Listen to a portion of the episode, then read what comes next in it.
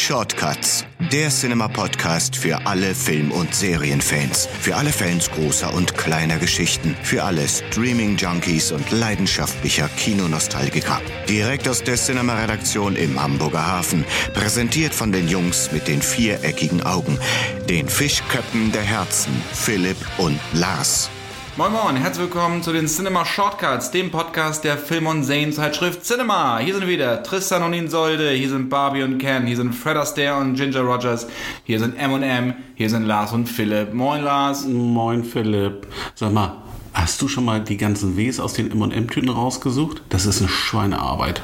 Die ganzen Ws aus den M&M's-Tüten. Das ist irre. Was hast irre. du denn jetzt gerade für einen Plan? Das ist total irre. Da sind total viele Ws in den M&M-Tüten drin. Das ist ja irre. Das ist, glaube ich, aber eine Verschwörung der Illuminaten. Ja, und... Äh, Ist dir schon mal aufgefallen, das warum das Licht nachtbrennt? Eben. Ja, weil es Eben. auch äh, Nee, kälter ist ja, als das draußen. ist wegen der Illuminaten, damit die wir sehen will. ja, Guter Einstieg. guter Einstieg. Und ja, damit melden wir uns äh, zurück aus der äh, Sommerpause. Genau, unsere Sommerpause. Hüstel, Hüstel. Ja, tut es leid, dass ihr so lange nicht von uns gehört habt, aber jetzt sind wir wieder am Start. Ich finde, Sommerpause ist ein triftiger Grund, ne? Ja, und äh, es ist WM und wir sind äh, jetzt trotzdem am Start. Also bitte. So sieht es Lohnt sich ja aber auch nicht so richtig reinzuschauen. Und wir haben uns auch gerade so ein bisschen in Stimmung gebracht hier für den Podcast, gar nicht mit Filmen, sondern mit merkwürdigen Internetclips, wo wir gerade Tränen gelacht haben. Es gibt nicht einen wunder unfassbaren Clip von einem Typen, ich glaube, das ist ein Russe, der so ein paar Wodka schon drin hat und mit seinen Jungs irgendwo in so Fu- Fußball, Umkleide oder so, so einem Jugendherberge ist der, glaube ich, Ich und versucht, sich betrunken eine Trainingshose über den Kopf zu ziehen als, als T-Shirt und er das aber stoisch, locker, bestimmt vier, fünf Minuten durchhält. Es ist einfach unglaublich. Äh, Also man muss es immer wieder angucken und denkt, vielleicht schafft er es ja doch noch. Man fühlt so mit ihm.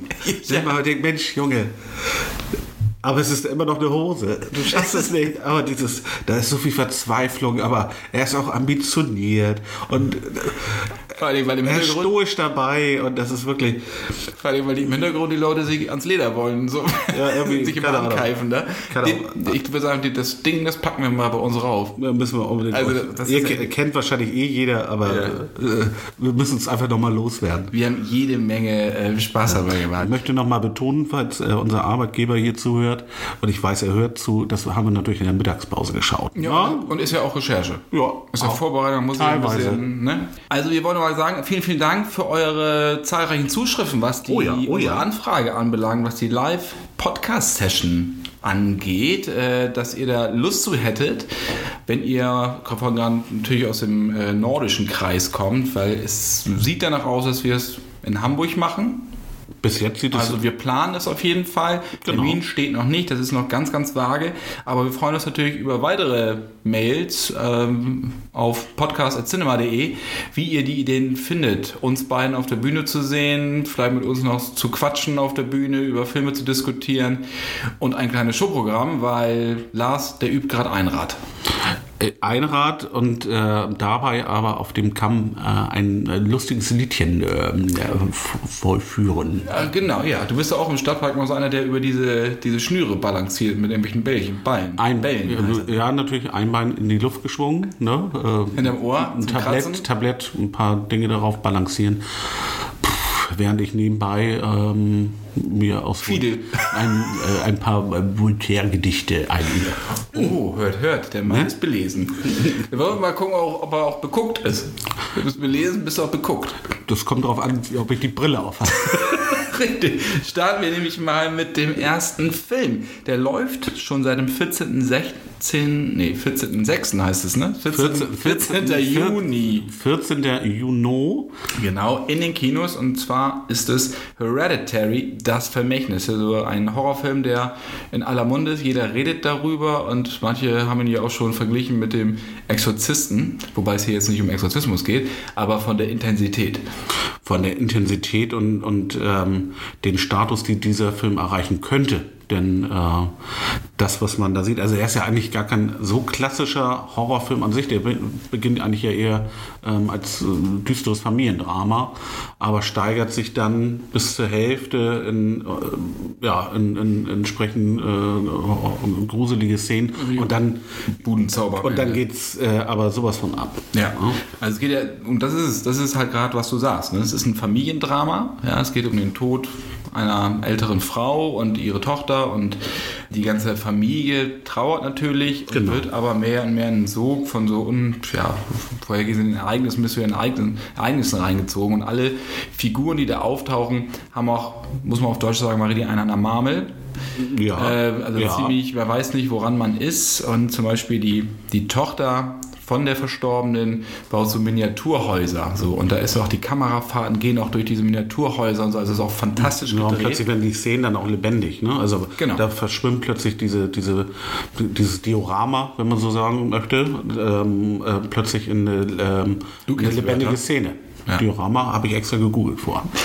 Ähm, und das ist schon, schon also ganz faszinierend, äh, was da ähm, äh, Ari Aster ähm, da auf die Leinwand projiziert hat ähm, mit seinem Debüt. Ne? Der hatte vorher äh, Kurzfilme gemacht. Hm. Das ist sein, sein erste, sein, sein Langfilmdebüt sozusagen. Genau. Ne? Und ähm, Hereditary ist halt, das ist halt auch wieder so ein, ein anderer Horrorfilm. Also, ihr habt das auch schon gemerkt in den letzten Jahren, diese Splatter-Exzesse, die gibt es eigentlich klar auf DVD und Blu-ray, da kommen sie raus, aber im Kino hat sich das ziemlich beruhigt, was das angeht. Also früher waren ja dann auch hier die die Saw und die Hostel-Geschichten. Gut, Saw gab es auch neun, aber es ist ja nicht mehr so diese ganze, äh, diese, dieses Terror-Splatter-Zeug im Kino, sondern mehr dieser psychologische Grusel. Und da merkt man auch, dass sich das Ganze wieder verändert hat. Also auch mit Insidious und sowas sind ja alles eher so Haunted House bzw. Dämonenfilme. Und äh, die auf altmodische Schockeffekte gezielt eingesetzt und sehr auf die Figuren, auf die Abgründe ähm, setzen. Genau, also der hier ähm, bei diesem Film ist ja praktisch in der ersten Hälfte ist ja praktisch nur der, der Horror, der aus dem, aus dem, aus den menschlichen Abgründen her sich einfach abbildet. So, und das ist also äh, wieder nicht unbedingt das, was kann ein Mensch Böses tun, sondern was, was kommt aus der Psyche heraus. So, und das ist schon, das sind wahnsinnige Bilder, die, die da äh, plötzlich ähm, projiziert werden. Und das ist schon. Und zum schon, Schluss geht halt, geht's halt, hast du ja vorhin auch gesagt, Boah. richtig ab. Also das ist schon. Also das Finale Chapeau, ist, äh, ist einfach nur der, der blanke Wahnsinn, auf, äh, im wahrsten Sinne. Ja, ja, das ist wohl wahr. Also Her- Hereditary heißt übrigens auf Deutsch erblich.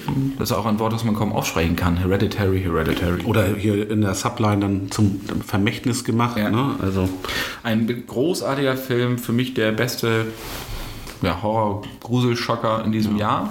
Und der Kurze- wird sicherlich einige, wird auch noch ähm, ein bisschen länger. Natürlich auch, auch getragen von den beiden, ja, also von Toni Collette, die ähm, eine ganz grandiose äh, Schauspielerin ist, meiner Meinung nach, die ein bisschen so unterm Radar läuft. Die hat sehr, sehr viele Filme gemacht. War ja auch in äh, The Sixth Sense, war sie ja auch im Cast. Sag das, Ähm, fünf, sagst du das mal fünfmal hintereinander? The Sixth Sense? The Sixth Sense? Nee, nicht, dass das, ja, oh, oh, oh, oh, nee, nicht, dass es hier zum Candyman-Flug wird, ne? nein, nein, nein, nein, nein, nein, nein, nein. Da, du legst mich nicht rein, Freunde. So, ich sehe ihn tot. Aber hier Gabriel Byrne, äh, der ihren Ehemann spielt, also das sind schon, schon ähm, dann ist ein tolle Schauspieler, ein toller Cast, sehr, sehr äh, charakterstarke ähm, Schauspieler und die braucht die Geschichte auch und das ist ganz toll umgesetzt mit äh, und von, dem, äh, von den Schauspielern inszeniert. Und äh, ein gruseliges Kind ist natürlich auch wieder dabei. Die ist sehr, sehr gruselig, aber die macht das wahnsinnig gut.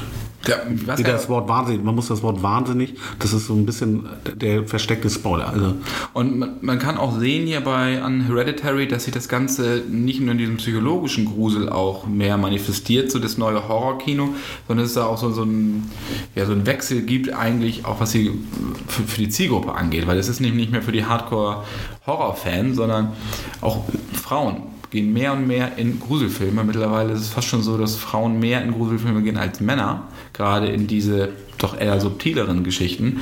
Und äh, da zeigt sich auch an, weil diese Filme, diese neuen Filme, da gibt es ja auch eine ganze Bandbreite ähm, an It, It, Follows zum Beispiel, so, wo es dann wirklich auch um weibliche Themen geht oder auch um Themen, die Frauen halt auch interessiert. Also wie sexuelle Orientierung, äh, Pubertät, äh, Selbstfindung und sowas. Und äh, das wird da auch immer so mit eingewoben. Und das ist sehr, sehr interessant gerade zu sehen, wie sich das, das Genre-Kino wieder neu erfindet.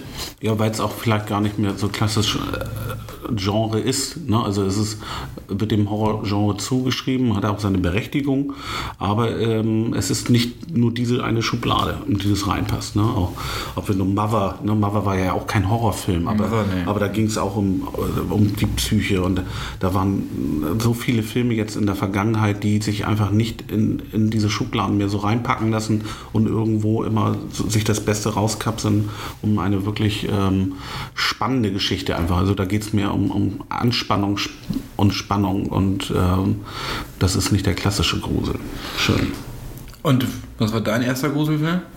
Tatsächlich auch eher halt, und ich glaube, das hatte ich auch schon mal in einer der früheren Folgen mal gesagt, für mich immer noch auch ein gutes Beispiel für das, was wir jetzt wieder erleben und, und wieder zurückbekommen.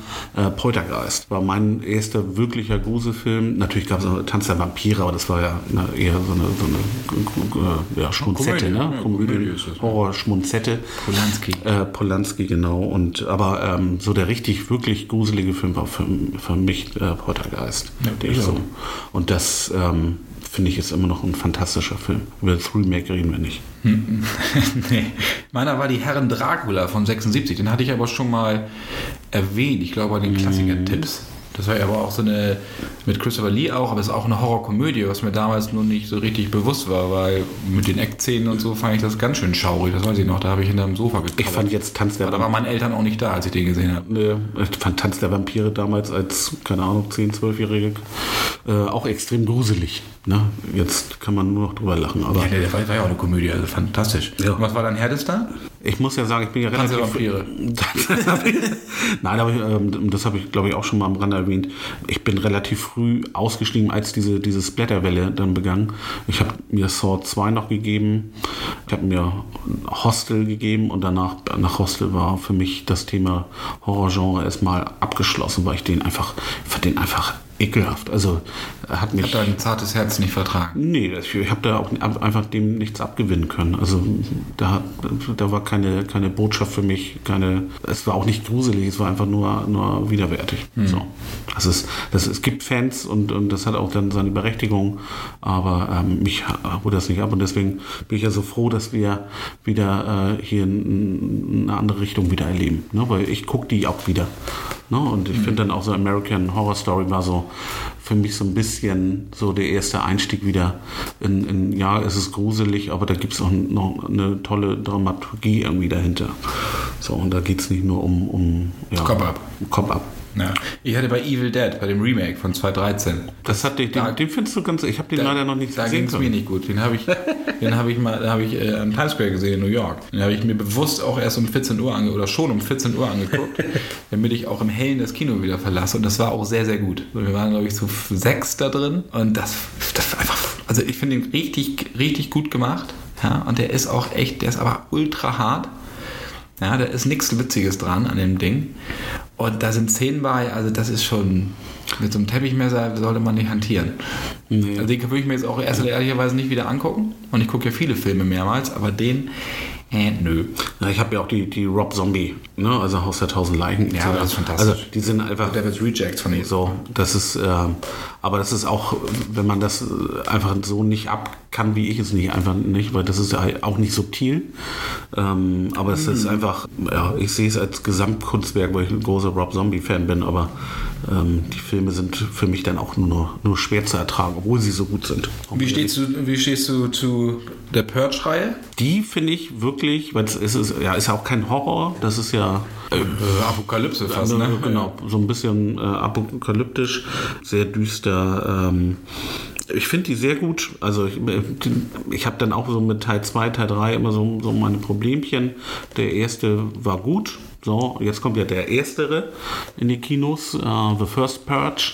Also der vierte, was ja, der die Vorgeschichte erzählt genau, Teil 1. Der, genau, der, der, der erste vor dem ersten ähm, in, der, in der Reihenfolge die, die Origin Story sozusagen. Und da, auf den bin ich aber gespannt. Ne? Also das, was, was man jetzt schon sehen konnte, das sieht alles sehr, sehr gut aus und sehr spannend und ja, Magst du ein bisschen was darüber erzählen? Ja, gerne. Also, ich habe ihn gesehen und ich fand ihn sehr, sehr gut. Also, den, ich bin auch großer Fan der Reihe. So, ich hatte am Anfang dachte ich so, hm, gerade auch bei dem zweiten ohne Ethan Hawke und so, also ob das dann sowas wird, aber Frank Grillo hat es super gemacht und es ist halt einfach ein sehr bedrückendes Szenario und es ist halt einfach so bitter real irgendwie, was da passiert. Vor allem, wenn wir uns jetzt Amerika jetzt angucken, ja. gerade auch natürlich, was die Waffengewalt angeht, was, äh, das nach Schätzungen irgendwie 270 bis 310 Millionen oder in amerikanischen Haushalten 270 bis 310 Millionen Waffen lagern. Das ist schon bitterböse, ja. Und äh, dass wie viele Menschen da sterben jährlich durch Feuerwaffen und sowas, das ist halt vollkommen degeneriert mittlerweile und außer ja. Kontrolle geraten. Und wie sich die Politiker so an die NRA Anbietern an die Waffenlobby Geld davon nehmen und das alles nicht wahrhaben wollen, dass es damit zu tun hat, ja, dass, dass die Waffengesetze einfach verschärft werden müssen. Und das ist halt echt so bitter. Und dann, wenn du siehst, wie Trump halt gegen Minderheiten austeilt, jetzt auch mit, der, mit den Flüchtlingen in Mexiko mhm. und sowas. Also man hat manchmal das Gefühl, dass die Säuberung schon begonnen hat. Ja, das ist halt ja, das ist so aktuell eher, ich sag mal, The Purge Light über 365 Tage hinweg, während ja in dieser Geschichte... Ja, sukzessive baut sich das auf. Ne? Genau. Ne? Hier geht es ja darum, dass man, dass in Amerika einmal im Jahr für zwölf Stunden die Gesetze aufgehoben sind und ähm, bis hin zum, genau, bis hin zum Mord alles erlaubt ist. Ja, mit dem, mit dem Ziel praktisch die Kriminalitätsrate zu senken. Also sie gehen davon aus, dass sie sich alle... Naja, wohl das nicht, weil die, Kriminalitätsrate ist das schon bei einem Prozent. Es geht darum, darum, dem Ganzen, was sich aufgestaut hat, einfach zu entladen. So ist, so ist die Argumentation. Ne? Das, also, was wir beiden haben, wenn wir. Bei The First Patch, da hast du recht, da geht es um die Kriminalitätsrate. Genau, genau, das, genau. Ich bin schon so ein bisschen jetzt. Ah, sorry, genau, aber ja. da ist sie noch nicht angekommen. Das genau. ist ja genau. die, die Vorgeschichte, ne? dass, sie, ja, ja. dass sie da ähm, hinwollen.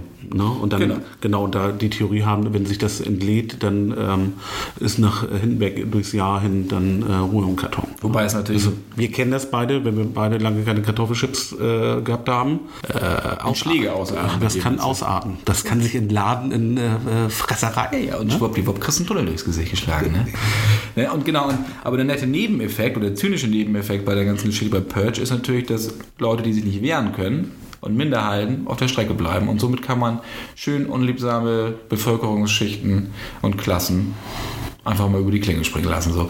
Genau. Das ist ja das Grundszenario bei der ganzen Geschichte. Genau, das ist ja das, was auch The, The First Purge ja ähm, dann tatsächlich auch passiert. Also ne, das wird dann, dieses äh, Experiment, äh, so widerlich wie das klingt, wird dann ja auch von der Regierung ausgenutzt, um genau das zu tun. Ne? Also auch nochmal die, eine eigene äh, Form der Säuberung durchzuführen, ähm, unter der Ablenkung dieser Ereignisse. Ne? Genau, und The First Purge spielt nun auf Staten Island. Da wird das erste Mal dieser Testlauf mit dem Purgen äh, ja, gesagt, das sind Leute, mhm. die halt da sind, die halt nicht weggehen, so, die werden dann kriegen es halt dicke.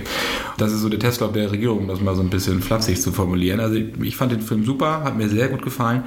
Und was finde ich interessant bei der Hintergrundgeschichte ist auch, verantwortlich ist ja Jason Blum, Mhm. Blum oder Blom, Blum, Blum heißt er.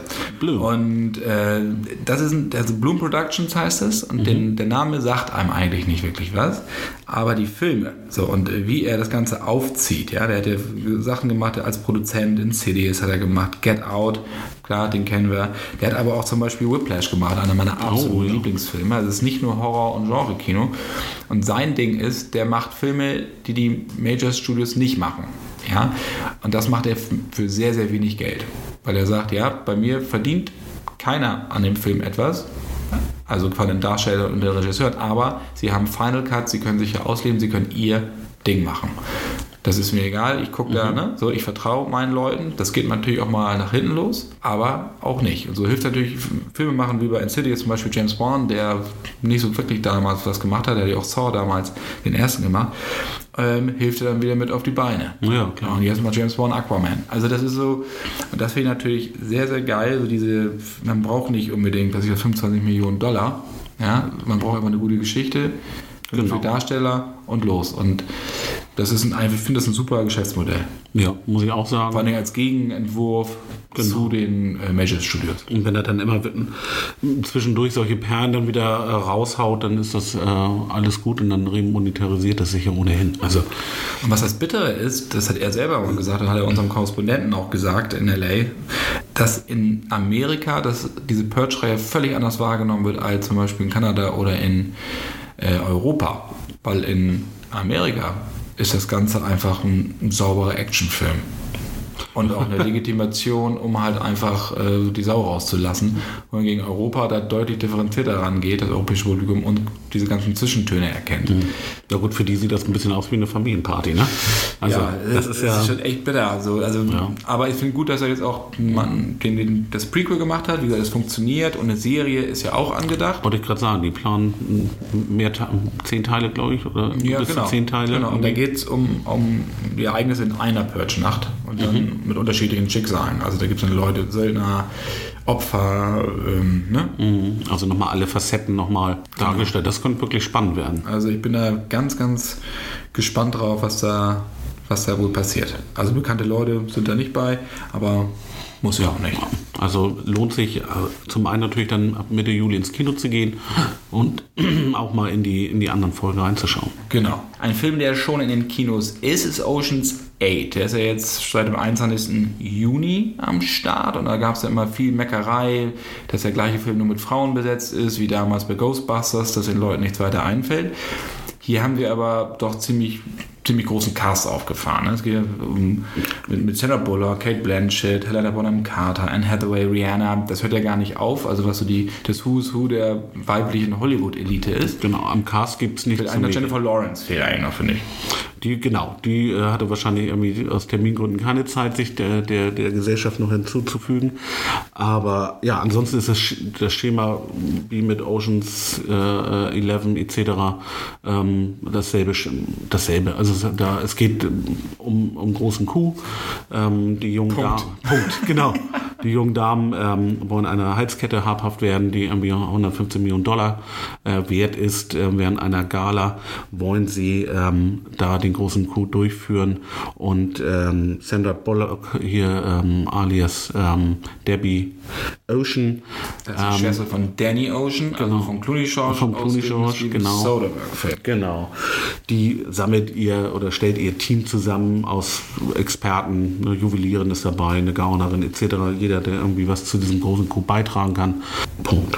Ja, genau so ist es. Und der Film ist echt, das ist funktioniert, die, die Darsteller sind gut und ist auf jeden Fall deutlich besser als, als Ghostbusters, als das Reboot. Ja. Ja, mit McCarthy und so. War nicht Aber schwer. es ist halt auch die Frage, ja, warum brauche ich das? Ne? Ähm, aber es hat schon, wie gesagt, es ist okay, es ist beschwingt, und, aber es ist dramaturgisch jetzt nichts Neues, es ist inszenatorisch nichts Neues.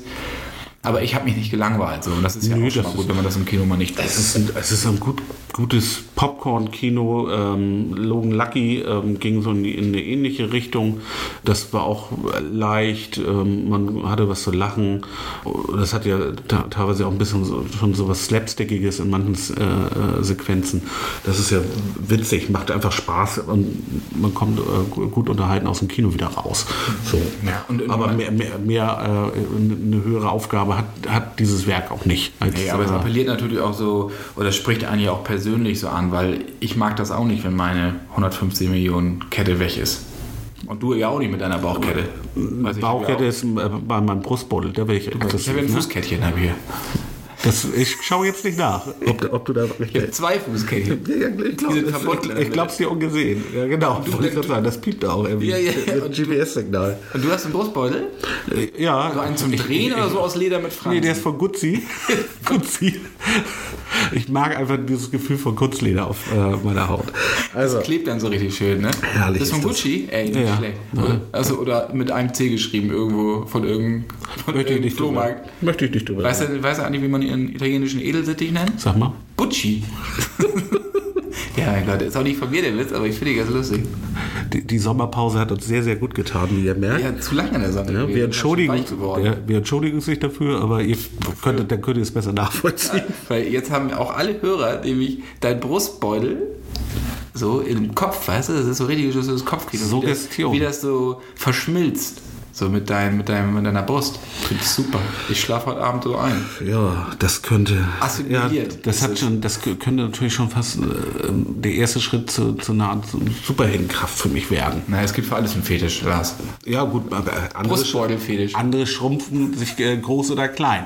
Wie, wie Ant-Man. Da ist der Meister der Übergänge wieder. Ant-Man and the Wasp.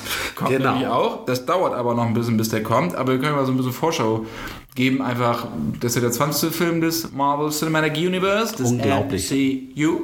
Wir haben auch in der aktuellen Ausgabe, die jetzt am Kiosk erhältlich ist. Klar, sonst würde sie nicht aktuell heißen. äh, haben wir großen Setbericht. Setbericht Von ist auch Ant-Man. gut äh, äh, die Ausgabe erkennbar daran, dass wir Ant-Man and the Wasp auch auf dem Titel haben. Ist das drauf? Stimmt, ja. Ich hatte das, äh, Äh, es, genau, ist, war es, so. es ist oben, oben gleich drauf. oben gleich drauf, genau. Und dann waren wir am Set, da gibt es eine große Hintergrundgeschichte. Und ähm, das ist ja eigentlich so der kleinste Marvel-Film. Verstehst du? Mhm, aber auch, ja, ja, ja, ja, ja, okay, ja, wir sind ja, hier- aber auch der größte, weil man sieht ja, man hat es ja Ah, in ja. Civil War schon einmal ganz kurz ähm, schon mal sehen können in der äh, Flughafenszene. Wir sehen ja auch den Giant Man. Ne? Das Genau. ist ja äh, dann auch äh, eigentlich ja auch eine, eine Figur. Ne? Also Genau, der der Ameisenmensch wird ja dann halt mal zum Giant Man. dreht sich hoch und runter, wie er will, ne? Wie er, Genau. wie er lustig ist. Genau. Oder? Ja, das ist, also spielt auch, Michael Douglas spielt ja auch mit und Richard Pfeiffer spielt mit, Evangeline Genau. Lilly als Wasp und so. Ähm, das sieht, ich finde auch der Trailer, der sah, ey, sieht gut aus, macht Spaß. Und ich fand auch den ersten mochte. Ich hoffe, dass er ein bisschen anarchischer ist als der erste. Der war doch sehr familienfreundlich. Aber so die ganzen Szenen, diese Mikrokosmos und so fand ich wirklich atemberaubend, fand ich richtig gut. Aber was mich dabei auch mal so ein bisschen jetzt interessiert, auch mal was du dazu, was du davon hältst, wobei es, also das, das wirst du ja, Das, überrascht, dass ist ich ja mich das dafür erste Mal, dass dich meine Meinung interessiert. Nee, also wie kann das weitergehen? Wie, Also geht das er- jetzt also immer so weiter mit dem MCU oder ist irgendwann mal Schluss oder was passiert da? Ja, also äh, man muss ja erstmal den, den- Film erstmal nochmal versuchen einzuordnen. Also das ist ja nicht ganz so einfach. Also spielt er jetzt, er erscheint auf jeden Fall irgendwie um Infinity War herum. parallel zu- soll Parallel, genau. Also ku- kurz auf jeden Fall nach äh, Civil War. Ähm, Nein, also so wie drei Jahre Ja. nach Civil War.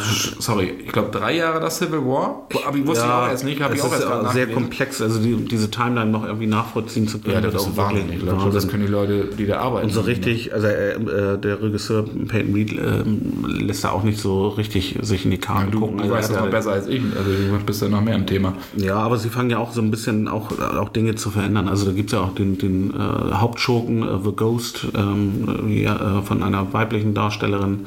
Äh, in den Comics ist es, ist es ein Ja, Kerl. aber ganz Ernst, wenn ich Also, das es gesehen habe, dachte ich auch schon wieder, das ist auch wieder so ein Bösewicht, den ich wieder gleich vergesse. Ja, das ist wie in Spider, also so ein, ich- so ein Spider-Man-Schurke, ne? Also, Ja, also- austauschbar. Vollkommen. Also außer Loki und Thanos hast du eigentlich keinen, an den dich erinnerst. Aber wir wollen nicht so. Nee, nicht ja, so nee, die Frage, du, ja, du, hast eine sehr berechtigte Frage gestellt. Der Danke. Zwan- Freu ich mich für. Oder? Da machen wir einen kleinen Haken im Kalender. Der, ja, der, der 20. Film. Oh, war ja hey, ne? Das ist schon eine echte, äh, echte Reihe, ne? Und ähm, äh, man muss halt gucken, man hat ja jetzt, ohne jetzt großartig noch zu spo äh, spoilern zu wollen, weil Infinity War, glaube ich, auch noch in den, in den Kinos äh, zu sehen ist.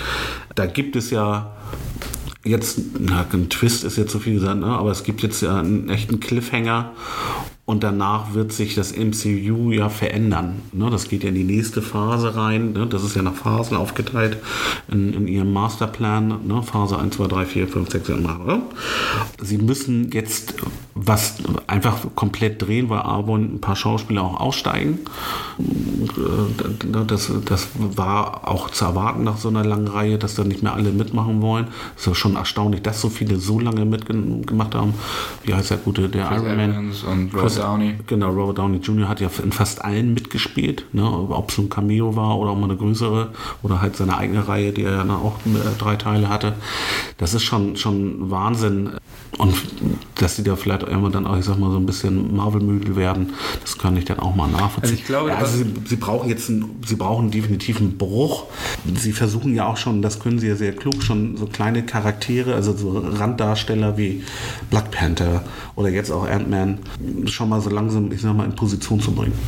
So, und dann wird man mal langsam, sehen. also ja, also sie bringen sie in Position. Aus der zweiten Reihe, schön genau, ne? ne, um Ja. dann die, ähm, die New Avengers dann ähm, zu initiieren und ähm, das machen sie sehr geschickt und geben dem äh, einfach die Plattform, um dann praktisch in die nächste äh, Zündstufe dann ähm, äh, hinein zu gleiten irgendwie. Aber Captain Marvel, die dann auch wieder einen deutlich anderen ähm, ähm, Schub gibt äh, der Geschichte. Es geht ja später noch um die Kree, ähm, die auch wiederum mit den Fantastic Four wieder eine starke Verbindung haben. Jetzt gibt es ja durch die Zukäufe etc. ja auch vielleicht auch Möglichkeiten, dann irgendwann Fantastic Four einzugliedern, die ja sehr, sehr bekannt sind. Wenn Disney äh, Genau. Fox kauft, noch ist Ja, gar genau, nicht äh, das raus. steht ja. Aber ich, dann können wir das gerne auch abschließen, das Thema, und dann zum, zum Streaming kommen. Aha. Bei, den, bei diesen Franchisen, ist es halt, ob es Marvel ist, ob es DC ist oder so, im Vergleich, was man so beobachtet, ist, dass das Franchise hier im Mittelpunkt steht. Es steht nicht mehr die Geschichte im Mittelpunkt und die Schauspieler stehen auch nicht im Mittelpunkt. Ob nun Paul Rudd Ant-Man spielt oder nicht, interessiert auf Deutsch gesagt keine Sau. Es geht darum, ach, der neue Ant-Man ist da. Worum es da geht, interessiert im Zweifel auch keinen. Und das ist halt natürlich echt eine Entwicklung, wo ich manchmal denke, also gerade im Blockbuster-Kino, ja, also die Geschichte. Ja. Oder es ist halt das andere Extrem, es geht nur um den Star. Wenn ich mir jetzt die Filme von äh, The Rock oder Dwayne Johnson angucke, dann sagst du auch nur, ja, der, der neue Film von The Rock, jetzt Skyscraper, ja, worum geht's denn da? Ja, offensichtlich um Hochhaus. Ne? Also das, so, und das ist so, das interessiert die Leute gar nicht mehr, sondern es wird nur noch darüber verkauft. Im Indie-Kino oder in den kleineren Major-Filmen, da ist das noch äh, substanziell. Aber im Blockbuster-Kino ist es derzeit überhaupt nicht der Fall. Und das, das nervt mich. Ich finde das, find das nicht, finde das keine gute Entwicklung. Ja, mich wundert auch, ähm, welche Casts sie für solche Filme auch begeistern können. Also, ich sag mal, selbst ein Benedict Cumberbatch, da hätte ich, hätte man mich vor ein paar Jahren vor Doctor Strange gefragt, ob der mal bei sowas mitmachen würde, hätte ich gesagt, um Gottes Willen, der, der wird doch in sowas nicht mitspielen wollen. Nee, aber sie kriegen auch solche Schauspieler. Ja, aber da genau an die Geschichte erinnerst du dich doch gar nicht mehr. Ich, das ist für mich auch eine der schwächsten Ja, äh, ohne Marvel-Verfilmungen. Na, aber ja, das also da, das wundert mich auch eher. Ähm, ist, ist das einfach ein, wirklich ein Gay-Thema? Hätte ich die, jetzt auch einem Cumberbatch nicht einfach nicht zugetraut oder äh, entdeckt er da doch eine, eine künstlerische Herausforderung? Nee, Würde mich jetzt wundern. Du erhöhst deinen Marktwert, du bist, jeder sieht dich. Ja. Also da, Ja, wenn das- sie dir einen also das Blockbuster anbieten hier, Ich bin mein eigener Blockbuster. Das Dieter schreit auch wieder nach einer DE. Aber ähm, nee, ja, also, ähm, also ich würde mir auch da tatsächlich eher so ein paar, äh, das, dann können wir gleich den Twist mal zu den, zu den Streaming-Serien machen, ähm, lieber ein paar Gesichter, die man nicht kennt. Weil ich habe eher mal Schwierigkeiten, wenn plötzlich äh, Miss Lily hier als bei Wars oder so, da habe ich eher Schwierigkeiten, das auch miteinander zu verknüpfen. Ich kenne sie, ne, habe sie in, in den, im, im Hobbit sehr gut gefunden. Jetzt ist sie ne, von der Elfe zur Wespe und ah, das zieht sich schwer. gönn ihr das doch mal, die hat doch sonst Ich nichts. gönn ihr alles. Nur Die macht ja sonst nichts. doch, sie macht zum Beispiel ein, äh, ein sehr schönes ähm, Kinderbuch hat sie gemacht. Ähm, Ja, aber keine Filme. Die hat, der hat ja lange nichts gemacht und wenn dann nur Nebenrollen. Also richtig Hauptrollen hat die im Kino noch nicht da kann gespielt. ich nichts, da fühlt sie sich Lost halt, ne? Aber ähm, Eieieiei. das ist halt, Lost war sie toll. Ja. Ja, aber gut, ist ja ja. gut. Nein, aber Schrei mich nicht so an. Ja, ich bin stinkewütend. Ich habe vollkommen ich hab, recht. Ich hab fast den Faden von. Da gehen wir jetzt gehen wir aber jetzt mal in den Streaming-Bereich über, würde ich sagen. Genau, ne? aber da, und dann ziehen wir, wir haben ja hier eine kleine Dramaturgie geschaffen, aber ziehen vielleicht mal Luke Cage äh, vor. Dann ziehst du mal Luke Cage vor und Genau, da kommt. bitte, Herr Zeschke. Genau, da kommt ist nämlich jetzt die zweite Staffel von Luke Cage ähm, am Start. Ähm, ein schönes Beispiel dafür. Zum einen, man muss n- nicht die, äh, kein, die, die Topstars, äh, die brauchen wir nicht. Ähm, es lebt auch nicht unbedingt von dem Hauptprotagonisten. Das ist nämlich die undankbarste äh, Superheldenfigur, die es gibt, weil der ist praktisch ja ich unverwundbar. eigentlich noch ganz gut finde, ne? Also, Er, der, er, so. er ist ein total, ist- also der ist für mich die, die perfekte Besetzung für, für Luke Cage. Es ist einfach ähm, aber so, dass diese, diese Figur so undankbar ist. Der Junge ist unverwundbar. Äh, Also was willst du da, was für eine Geschichte willst du dem drauf projizieren? Ne? Und es lebt tatsächlich dann eher um das Drumherum. Die Geschichte der, der zweiten Staffel ähm, ist jetzt auch nicht High-End. So, das ist jetzt hat nicht äh, der, der, äh, der Plotter irgendwie die Mega-Erleuchtung gehabt, aber die, die Rollen daneben und auch ähm, der, der Bösewicht, äh, der, der äh, Bushmaster, das ist so, ein- so ein Voodoo. Ich kenne die Bushwhackers. Die, ja, die kenne ich auch noch. ne? Können wir äh, jetzt mit dem Video. Na, aber das sind, also der, der Schurke wieder mal, haben wir ja auch schon äh, ähm, in, an anderen Marvel-Serien ähm, auf Netflix gesehen, die, die, der, der Bösewicht ist teilweise besser als, als der, ich sag mal, der, der, der Gute in der Geschichte. Und die vielen, vielen Nebenrollen, die sind richtig gut besetzt und die machen richtig Spaß zu gucken.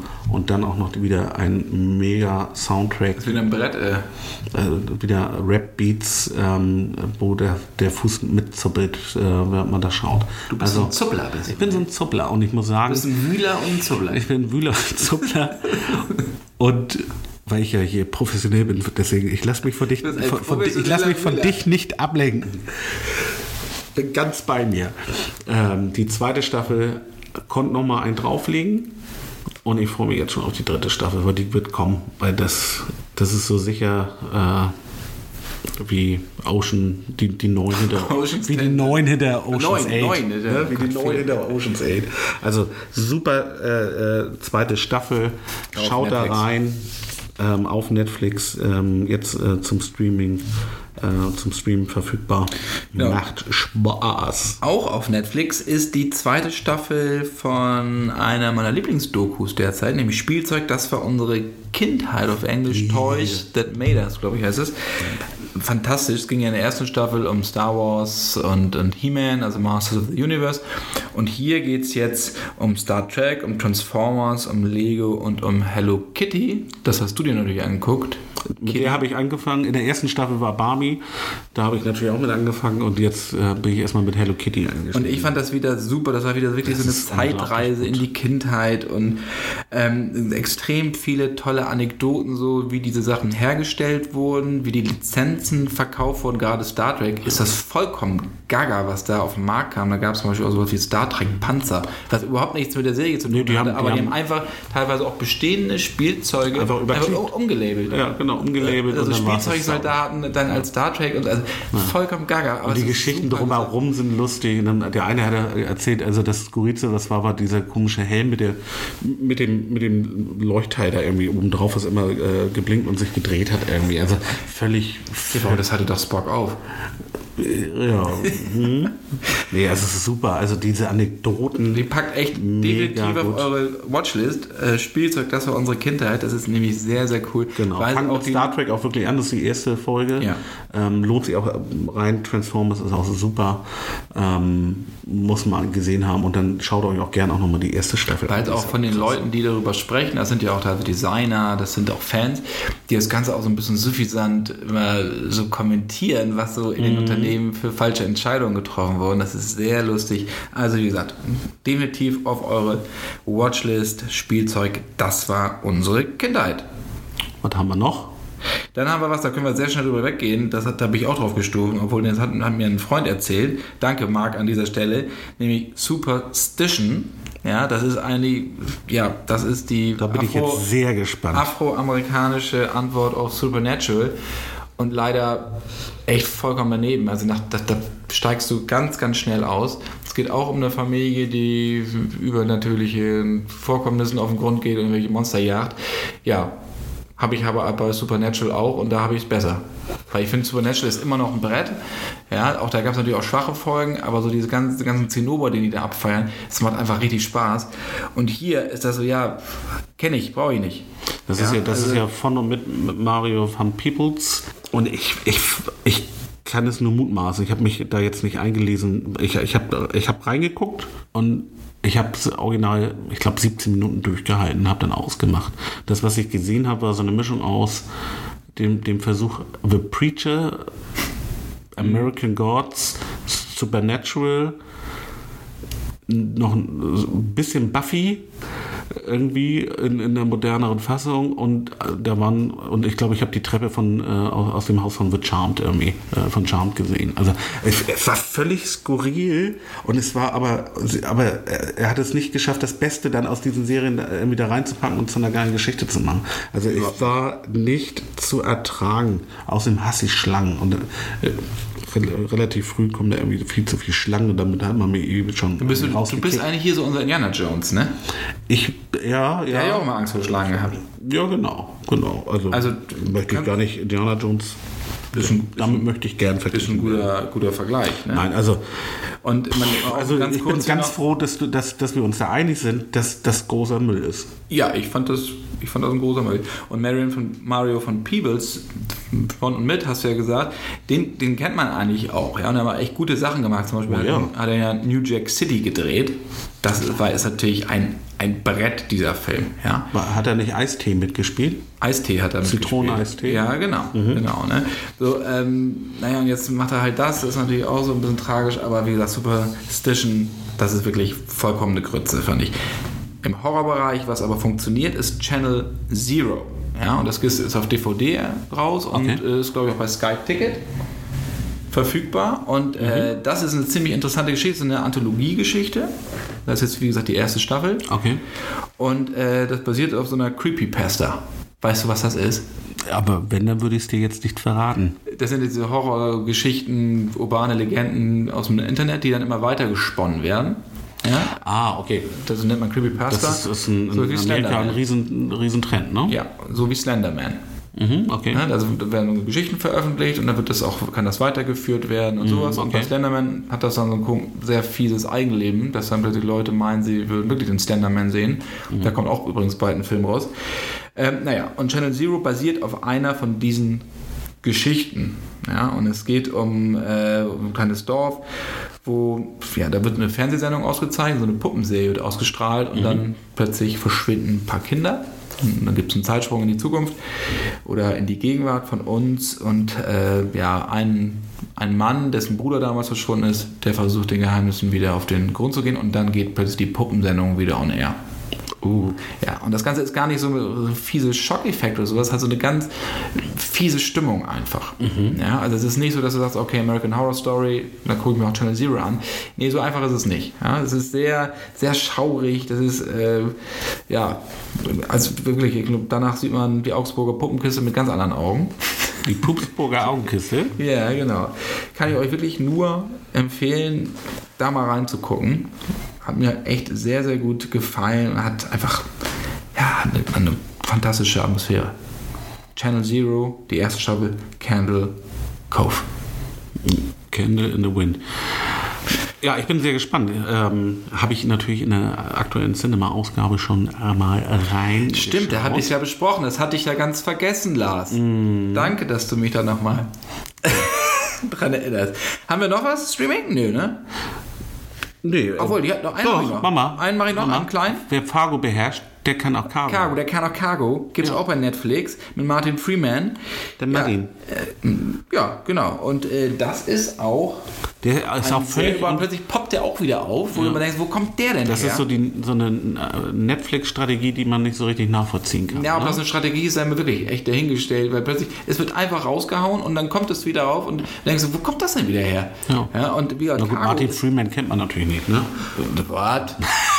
Du bist ein Vogel. War doch nur ein Scherz. Nein, war ein doofer Scherz.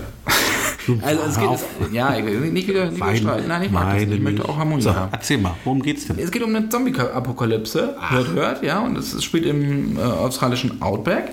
Und es geht um einen Mann, der halt so eine solche Zuflucht für seine Tochter sucht. Und äh, das Gute ist, dass es nicht darum geht, jetzt wieder neue Zombies zu sehen, die irgendwie Leute anfallen, sondern dass es wirklich sehr, sehr Kritik ist so an, an der Ausbeutung der, der Aborigines, dass es um das ganze, äh, die ganze Natur geht, dass es um diese Familiendynamik geht, ne? Vater, Tochter und so. Und das ist sehr, sehr toll erzählt einfach. Das, ist ein, das verleiht dem Zombie-Genre wieder nochmal einen neuen Dreh und äh, ich bin sehr, sehr dankbar für den Film. Also kann ich euch nur empfehlen, Cargo packt euch auch mal auf die Watchlist. Und? Sehr schön. Okay, einen habe ich noch. Darf ich noch einen? Oh Mann. Okay. Ja, okay, dann müssen wir auch weiter. Nee, mach wir mal, mach mal. Ich habe auch noch. Dann, Und zwar, dann, ich auch wenn, noch wenn ihr auf. Stand-Up steht, kann ich euch Ali Wong empfehlen. Das ist eine Amerikanerin. Und die tritt in ihren beiden Stand-Up-Dingern schwanger auf die Bühne. Ist sie wirklich schwanger? Die ist richtig schwanger, ja. Okay. Und äh, ja, falsch schwanger gibt es auch nicht. Nee, aber ich dachte, dass es vielleicht zu einer Art Kunstfigur gehört, aber ähm, weil sie davor ja auch schon, aber die ist schon zwei Jahre alt, auch schon mal ein, ein, so ein Stand-Up-Event-Show hatte und da war sie ja auch schwanger, das war ihr jetzt das Kind, glaube ich. Das ist recht. Und das ist, denkst du am Anfang, ah, da kommt die äh, asiatischstämmig, ist ja, kommt so auf die Bühne, lalalala, und dann haut die vom Leder. Also Aber über Schwangerschaft, über ihren Mann, über, über das Business, über nachher auch Mutter sein. Also ich habe mich wirklich weggeschmissen. Und also manchmal, und die ist auch, komplett auch richtig Gürtellinie, derbe. ne? Also Ja, die ist auch manchmal richtig derbe. So ein bisschen wie, auch wie, wie Jeffries manchmal, also wirklich harter Tobak wie sie der vom Leder zieht, aber ich finde das, also ich habe mich wirklich köstlich amüsiert, nur so als Nebending, wenn ihr Bock auf Stand-Up habt und noch was anderes oder was Neues ausprobieren möchtet. Ali Wong und das neue Programm heißt da Hard Knock Wife. Genau. It's a hard knock. Da, da, da. Gut, Philipp ist leicht zu es. Hard ja, also Philipp ist leicht zu begeistern. Ich habe es aber auch gesehen. Ich finde es auch lustig. Ja, du bist ja, du bist ja auch so ein bisschen der Intelligente von uns. Bis du lachst, das dauert ja. Ja, und dann bin ich bis dahin schon unten im Keller angekommen. Ne, Du musst es ja auch immer deinem Gesicht sagen, wenn du lachst. Ja, das. Ich, äh, ja, ich versuch's ja. Ich habe ja äh, neulich, äh, äh, hatte mein Gesicht, konnte, hatte Spuren von Lächeln enthalten. War da auch schön. Ja, super. Mal Versuch wert. Kommen wir zu unserer nächsten Kategorie und die heißt Klassiker-Tipps. Wir hätten- waren- wir brauchen immer echt- noch einen wir brauchen Jingle. Wir brauchen Wirklich. Jingle und wir brauchen irgendwie noch ein Intro. Damit Philipp damit aufhört. Wenn ihr Bock habt, könnt ihr euch so gerne was schicken. Nee, nicht, wenn ihr Bock habt, macht das bitte. Das muss aufhören. Ich, ich, ich singe wirklich gut in dieser, in dieser Coldplay-Geschichte. Da bin ich super. Bin ich super fit so in der Tonlage. Kannst du nachher nochmal, wenn ich raus bin hier. Habe ich dir von meinen beiden Konzerten eigentlich erzählt, wo ich war? Fünfmal, oder? Ich war bin- einmal, Wir einmal sind auch auf, Fan äh, auf äh, Fantasy, auf Facebook Freunde. Ich habe da, du bombst das ja zu mit Bildern. Was ist das, ist- eigentlich? Ist das das, ist eigentlich? ist das eigentlich das. DSGVO-konform, was du da machst? Ich, ich, gar keine Bilder habe ich gepostet. Hast du nicht? Ah, nee, Nein. Ah, nee, du hast immer. Ja, das war der andere Philipp Scholz. Das war Google Maps. Ja. Das ist Google Maps. Du bist ein, Ja, ich bin halt. du bist ein Hiopai. Ich bin halt. Ich bin, Ich war bei Foo Fighters, das fand Foo ich. Fighters. Foo Fighters. Das Haust es doch sehr noch mal geil. raus. Mit, Ja. Das war eine intime Runde mit 60.000 Leuten hier auf der Trabrennbahn in Hamburg. Aber das war echt ein Brett, muss ich sagen. Und natürlich Berto Litschen, meine alten Punker aus meiner Jugend. Die haben nur 90 Minuten So gespielt, aber ich glaube, in den 90 Minuten haben sie drei Alben durchgeballert. und wie oft warst du auf Klo? Nee, ging nicht, weil es war so heiß. Ich glaube, in dem Ding waren es 40 Grad. Da brauchtest du nicht auf Toilette. Die haben nur Eiswürfel verteilt. Damit man da überhaupt so ein bisschen atmen konnte und so ein bisschen runterkam. Aber das Und jetzt ist, hast das du wieder Bilder, ne? wie ich mit Eiswürfeln hantiere. Ich weiß aber nicht, ob das gute Bilder sind. Also kommen wir zum Klassiker-Tipps. Und Ja, ja, ja, jetzt ja, quatsch ich schon wieder so viel. Mach du mal. Ja, ja. Wir, wir haben ja, da, da ist ja was zwischen uns beiden. ne? Das ist, äh, da passt ja zwischen Ich bin uns. gespannt, ich bin gespannt, komm. Da, zwischen uns passt ja eh kein, wie sagt man so schön, da passt kein Blatt dazwischen, ne? So, aber was, bei uns, was fehlt noch? So eine Art Blut. Nee, passt auch nichts. Wenn wir, wenn wir, wenn wir Bauch und Bauch stehen, passt Ja, in der Tat nichts mehr dazu. Das sieht mir ja aus wie ein Löffelchen. ne? Ja, aber was, ne? also wir sind ja praktisch kurz vor der Blutsbruderschaft. Ne? Und da gibt es da gibt's, äh, etwas, das passt so bist annähernd dazu. Ich, ich, ja, ich versuche jetzt die Dreh zu kriegen. Ne? Die Ecke stimmt schon fast. Ja. Nee, ich habe als Klassiker-Tipp ähm, Blood In, Blood Out ähm, ähm, mitgebracht. Ähm, den Film von 1993, das ist ein Latino-Gangster-Film, ähm, tatsächlich nach wahren Ereignissen äh, von dem, von dem äh, Autoren ähm, Jomi Santiago Bacha. Na, la. Ähm, inszeniert von, von Taylor Hackford. Kannst du das nochmal sagen? nee, kann ich nicht. Ja, ich finde, da bist du Fisch namens Wonder, was wenn John Cleese da Russisch redet und Jamie Lee Curtis so ein bisschen aus dem Fugen gerät. Das ist bei mir gerade passiert, als du das ausgesprochen hast. Ich finde das immer gut, wenn du äh, bei mir aus den Fugen gerätst. Entschuldige.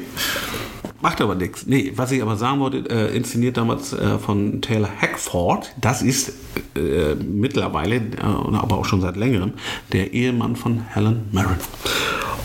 Billy Bob Thorne spielt da mit, Benjamin Bratt spielt mit. Ist eine richtig, richtig coole Sau, dieser Film. Ähm, ich habe es eben schon gesagt, es geht ähm, um, um eine Latino-Gang, die Vatos Locos. Mm. Vatos Locos. Und mm. äh, hm? Hm? Ja, ich sage, ich gerade aus dem Fugen. Platt, Stimmlich. Bloß, platz mir jetzt hier nicht weg.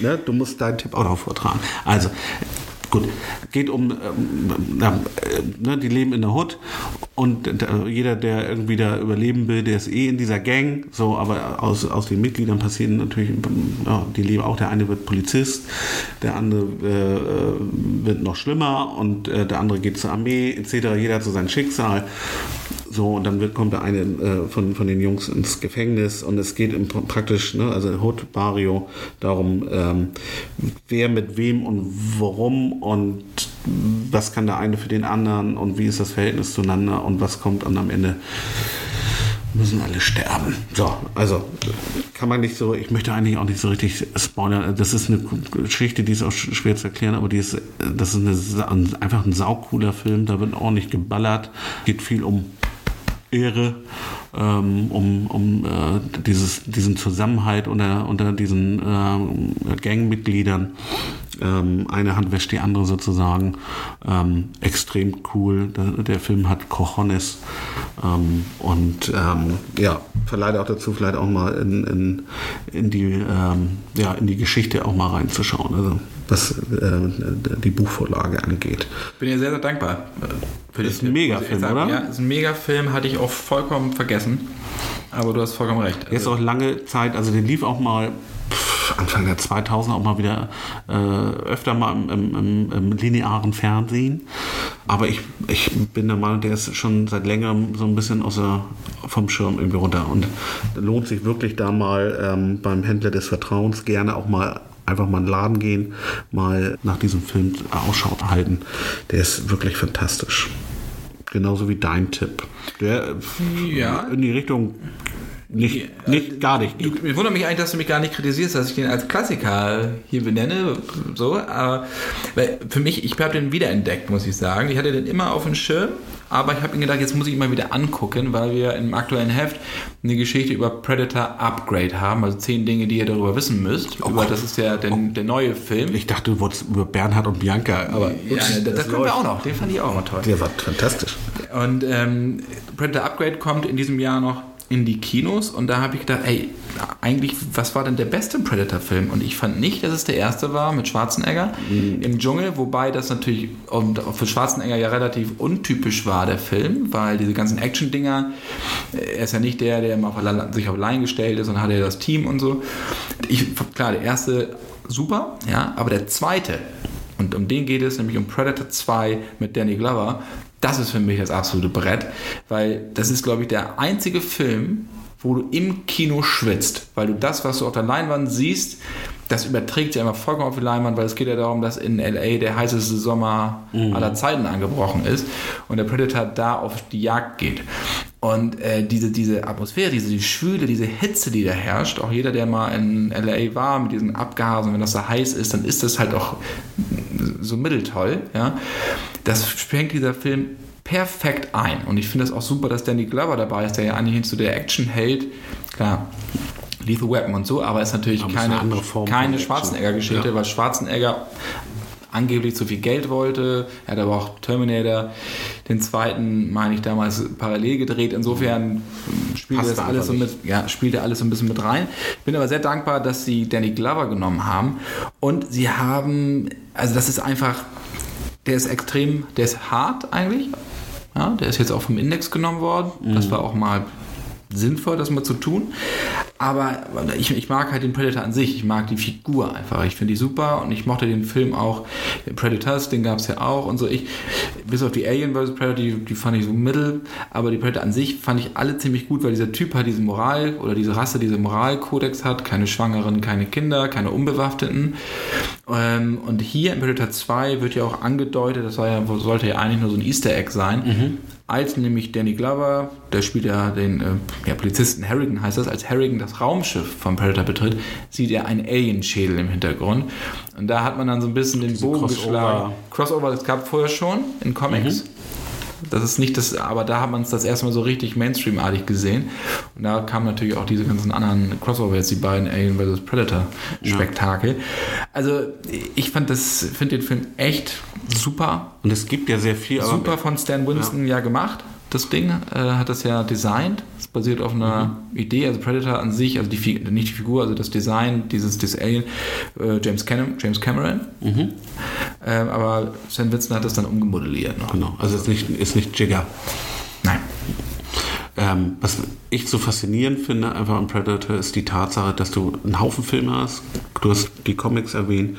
Ich habe aber für mich persönlich nicht den Eindruck, ich weiß jetzt schon alles über diese Figur. Also da könnte jederzeit noch einer mit, mit einer überraschenden Geschichte äh, im Zusammenhang äh, zu den Predators irgendwie kommen.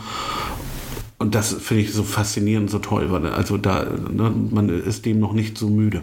Ja, und ich hoffe, dass der neue Film. Die Qualität ist immer noch die, eher eine Frage, ne? aber nicht, ne. nicht, um, nicht die Figur steht ja gar nicht zur Diskussion, sondern äh, die Qualität der, der, der Filme an sich. Ne? Ja, und ich hoffe, dass, dass der neue, also Predator Upgrade, dass er nicht zu viel verrät über die Rasse. Und das wollte der mhm. Regisseur Shane Black, das ist auch der Autor von Lethal Weapon und der hat ja auch im ersten Predator mitgespielt. Das ist ja auch interessant, dass er jetzt mhm. den nächsten inszeniert. So schließt sich der Kreis. Ja, das ist eine lustige Seitenanekdote so.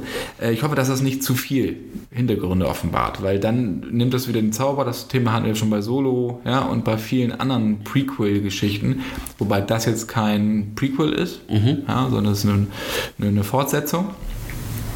Also, ja, wir werden sehen, was da passiert. Bin sehr und, gespannt. Äh, und Predator 2, genau. auf jeden Fall etwas, was man in seiner äh, gut sortierten Sammlung ähm, ich, äh, wiederfinden sollte. Finde ich ne? auf jeden Fall.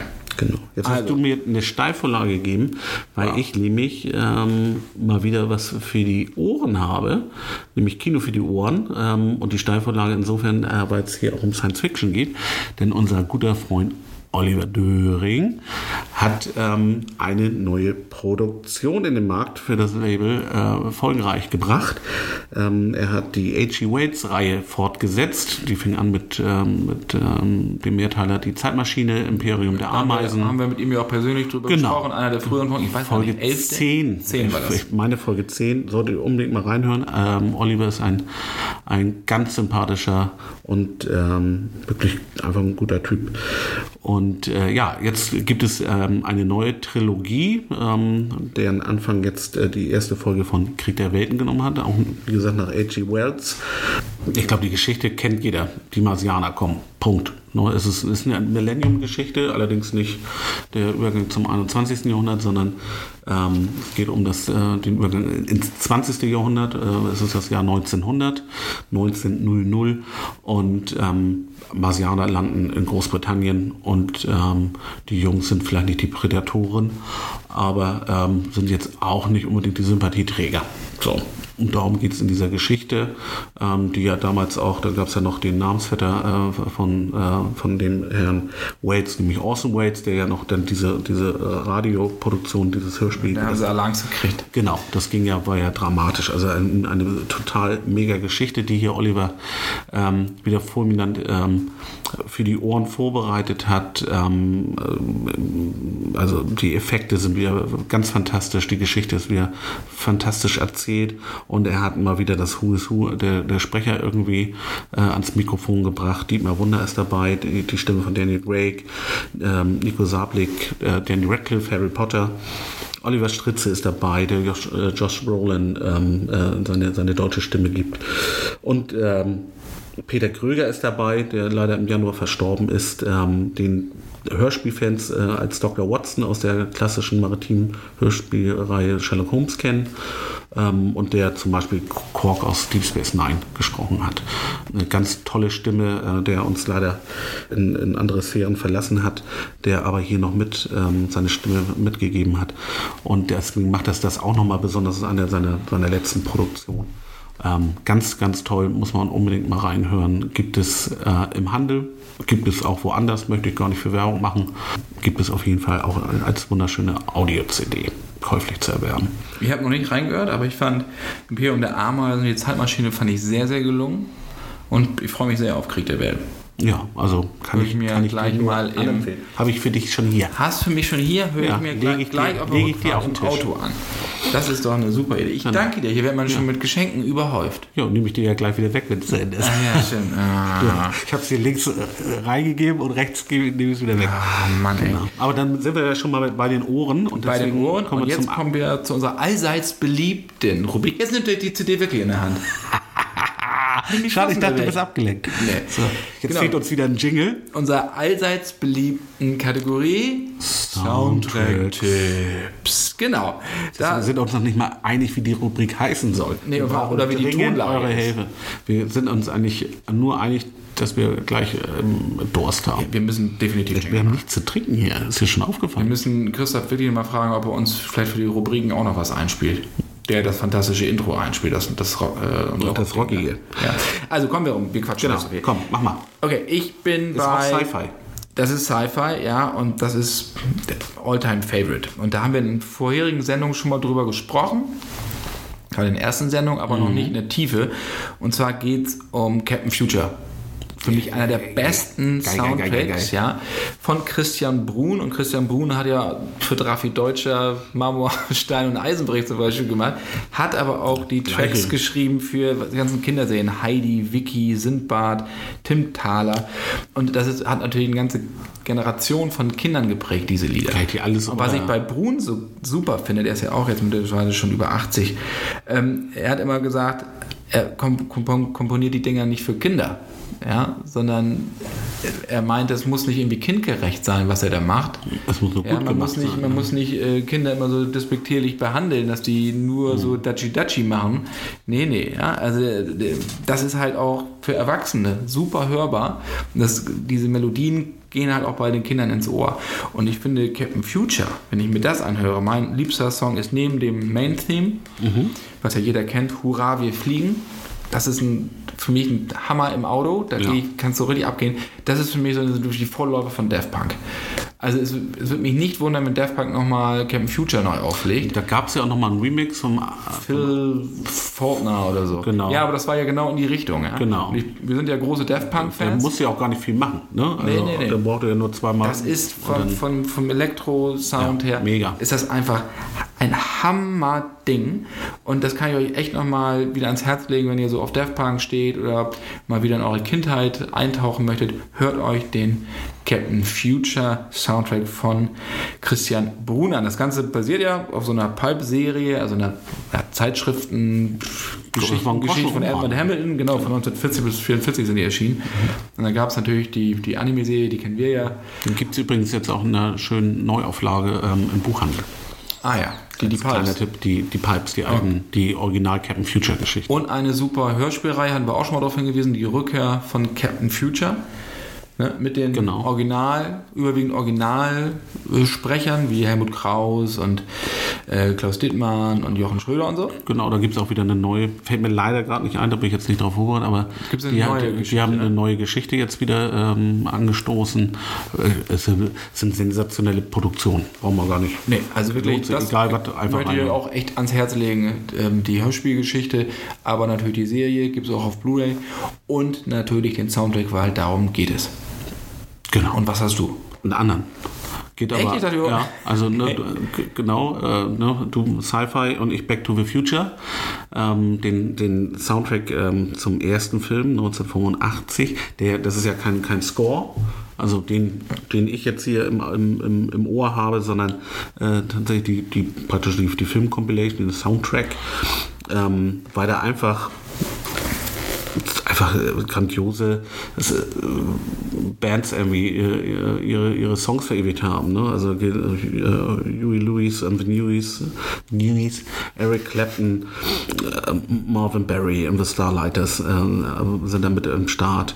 Also das ist, äh, ist ein ganz grandioser, witziger äh, äh, Soundtrack und ich glaube, jeder, der, der, den, der den Film oder diese Filmreihe äh, mag oder liebt, wird mit Earth Angel, glaube ich, ähm, sofort was äh, äh, verbinden. Ne? Das ist ein, ein so toller Song von Marvin Berry und the Starlighters. Ähm, und deswegen gehört für mich dieser Soundtrack auf jeden Fall definitiv zu den Top-Teilen. und auf unsere Playlist zumindest dann in Auszügen, ähm, die wir auf Spotify haben. Hurra, wir fliegen, packst du auch auf?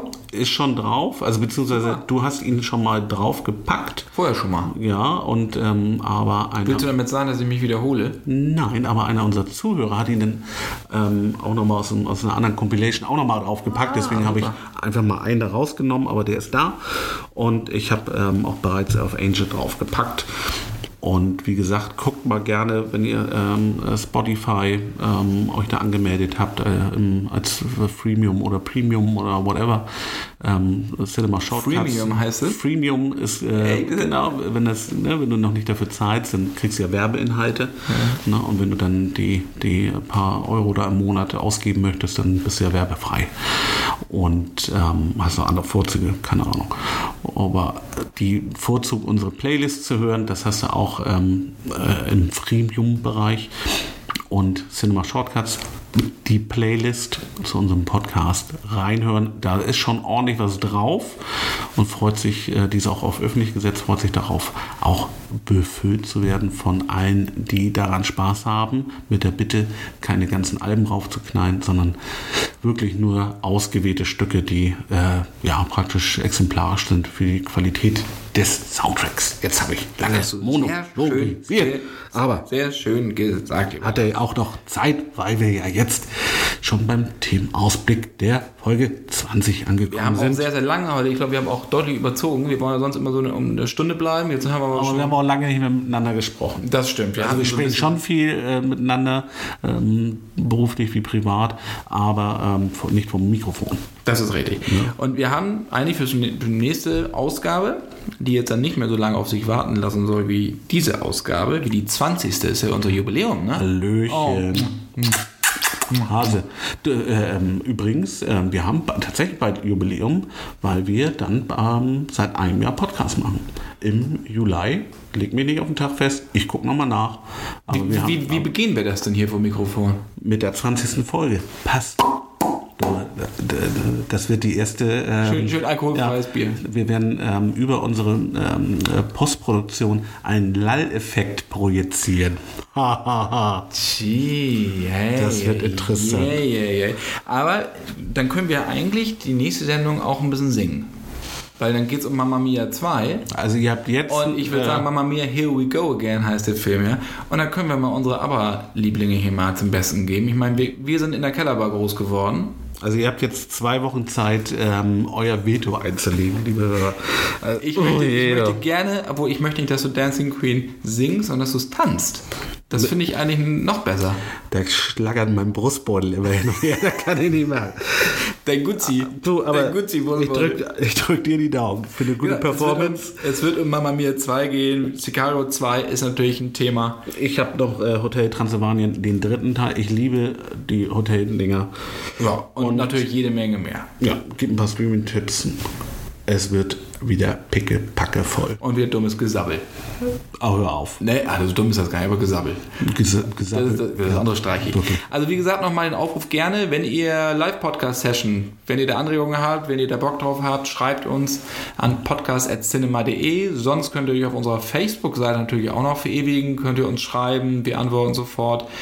Ähm, ja, einfach suchen unter Cinema Shortcuts, dann kommen wir Wir sind, auf dem Display. wir sind auffindbar. Wir kommen nicht nach Hause, machen keine, kein Rabigramm oder was? Genau, vielleicht nochmal für Ein alle, alle äh, Android-Nutzer. Google hat jetzt eine eigene Google Podcast-App rausgebracht. Installieren nach Cinema Shortcuts oder auch Cinema äh, Newsflash, unserem zweiten Podcast, mal Ähm, wollten suchen. wir auch nochmal hin von genau. unserer lieben Kollegin Lisa Schwarz. Die hat ja den Cinema Newsflash. Genau. Und da versorgt sie euch immer fünf Minuten lang mit den neuesten Infos aus Hollywood und Umgebung. Richtig toll. Also Meiner Meinung nach der einzige wirklich so fast tagesaktuelle. Podcast. Macht sie saugut. Also hört da mal gerne rein. Abonniert es. Absolut. Das lohnt sich auf jeden Fall. Also den Cinema Newsflash und die Cinema Shortcuts ja sowieso. Und dann sind wir am Ende. Wir gehen jetzt Hand in Hand in den Sonnenuntergang. Das wird so schön. Schlendern. Das ist wie damals mit die Szene mit Mel Gibson, Lethal Weapon. Wir gehen jetzt schön mal. Bock auf schön, Kartoffelchips. Schön Kartoffelchips. Du willst Pizza essen? Ich will Pizza, Aber Kartoffelchips. ich, ich würde würd ein paar Kartoffelchips auf die Pizza. Ja, ist doch egal. Komm, wir filmen uns, wenn dann sowieso nur noch Brust und siehst du Bauch und Haaransatz. Füße nicht mehr. Wo Also ist denn deiner? Gut, das äh, geht mir jetzt hier vollkommen außer Rahmen. Insofern wünsche ich euch einen schönen Tag weiterhin und freuen uns auf die nächste Ausgabe des Cinema Shortcuts. Bis dann. Bis bald. Tschüss.